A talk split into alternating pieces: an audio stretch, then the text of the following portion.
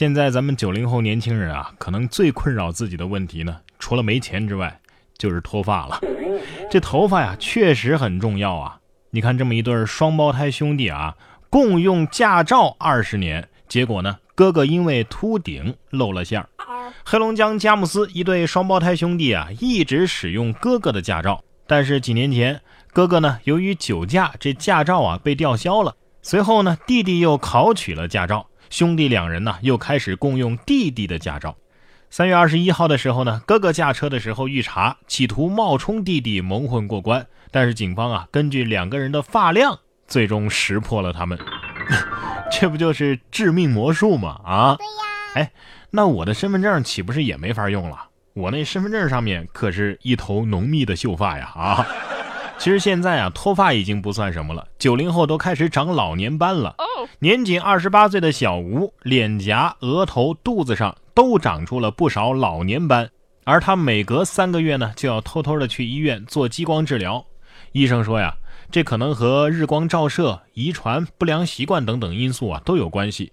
睡不好、压力大、精神高度紧张、喜欢吃油腻性的食物，往往都会导致皮肤腺脂质分泌增多。然后在代谢的过程当中呢，产生的这个脂褐质色素在皮肤积聚，这还不是一个个例。小编在网上一搜啊，一大波小仙女都中招了。所以咱们九零后真的是老的最快的一代，是吧？哎，不知道各位你们有没有这个记忆力下降的感觉？我真的是感觉我我好像都快傻了。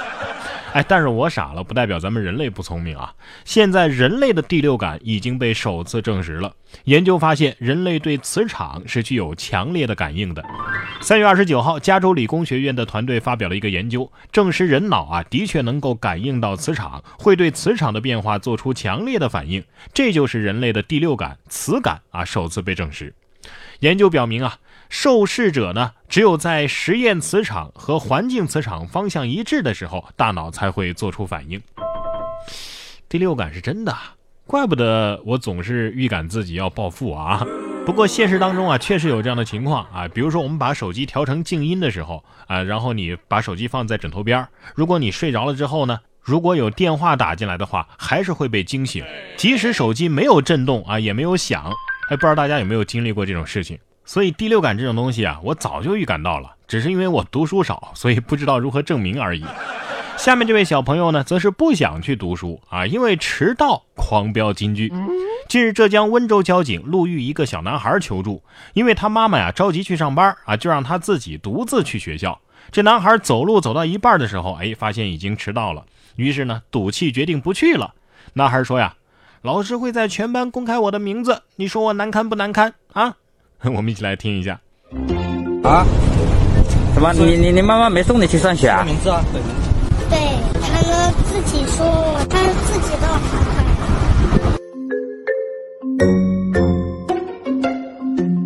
妈在哪里上班？就是他在哪里上班，我也不方便透露。哎呀，你想错了，算不会扣分，但是你让全班公开我，你让老师全班公开我的名字，你说难不难看啊？我就吃一，我就吃一个早餐，你都能够把我弄成那样子。像你这样子，我今天就不要吃了，反正旷课六节扣六分。这个母子之间的人是没有矛盾。真的有毛病，我觉得你们老一辈的这些人。喂。要不我送你去学校？啊。送过去的有什么用？迟到了。比旷课总好啊！啊，小朋友祖国的花朵还是要学习的呢。迟到一下，知错能改呢。你说对不对啊？我就说你能不能先好好的听我解释下？哎呀，这说话方式不紧不慢，有逻辑有条理的。家庭不一般，父母不一般吧？哎，说不定真的是不方便透露的单位啊。上学很重要，但是学校如何教育孩子更重要。有些学校啊，真的是不去也罢。你像这个幼儿园的小朋友啊，见奶奶吃饭说话，直接扇了一嘴巴，说这是老师教的，吃饭说话就得打。近日，武汉银湖翡翠幼儿园中二班的一个孩子在家里吃饭的时候，对说话的奶奶打了一巴掌。家长教育的时候呢，孩子却说呀，是老师让打的。幼儿园吃饭睡觉的时候说话的话，小组长就会打嘴巴。目前，这个幼儿园及区教育局啊。都没有对此事做出回应。哎呀呀，这个幼儿园的老师还真的把食不言，寝不语理解的很透彻嘛啊！家长要是不挨着一嘴巴，都不知道有这事儿啊。对呀，建议这位家长还是给孩子呀赶紧办理退园吧。像这种幼儿园的教育模式，已经没有评论的必要了。哎，想想还是我们童年那会儿啊比较幸福啊。现在回忆起来，我觉得至少都是一些美好的回忆啊。哎，就比如说跳跳糖，你小时候吃过吗？但是你想过这跳跳糖为什么会跳吗？哎，现在这多年的疑问呢，终于解开了。因为这跳跳糖里啊有很多气孔，每个气孔里呢都存有高压的二氧化碳。当接触到水分，糖衣融化的时候呢，这些高压的二氧化碳呢就会从糖里喷出来。所以，当跳跳糖遇到唾液的时候呢，就会发生微小的爆破，并且发出类似跳跃的声响，让你感觉这嘴里的糖啊在不停的跳跃。真的是满满的童年回忆啊！啊，原来这普普通通的跳跳糖里面也藏着这么多高科技。对呀，哎，我建议大家呀，下次可以试一试可乐加冰再加跳跳糖。不过相比之下呀，我觉得这种老陈醋油条更刺激。说饭店推出老陈醋油条，每天能卖四百根有顾客呀一口气就买了一千五百根啊！山西太原的一家饭店推出了老陈醋油条，一块钱一根这家店的店长李彦军介绍说呀，这款油条呢加了三年六度的老陈醋，还有鸡蛋，一经推出啊就十分的受欢迎，平均每天呢能卖四百根左右。还有一个顾客呀，竟然一次性买了一千五百根。哎呀，油条加醋，这山西还真的是万物皆可醋啊啊！哎，如果说油条加醋还算是常规操作的话，下面这位女选手骑车参加马拉松。就很奇葩了啊！组委会说了，成绩取消，终身禁赛。在最近举行的徐州国际马拉松赛当中，一个女选手被发现骑着单车参赛，完赛的成绩呢是五小时三十八分三十六秒。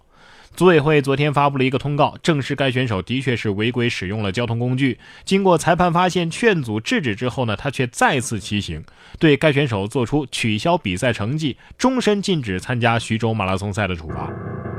你以为你自己参加的是国际自行车大赛啊？啊，这开外挂肯定是要被封号的嘛，所以没毛病。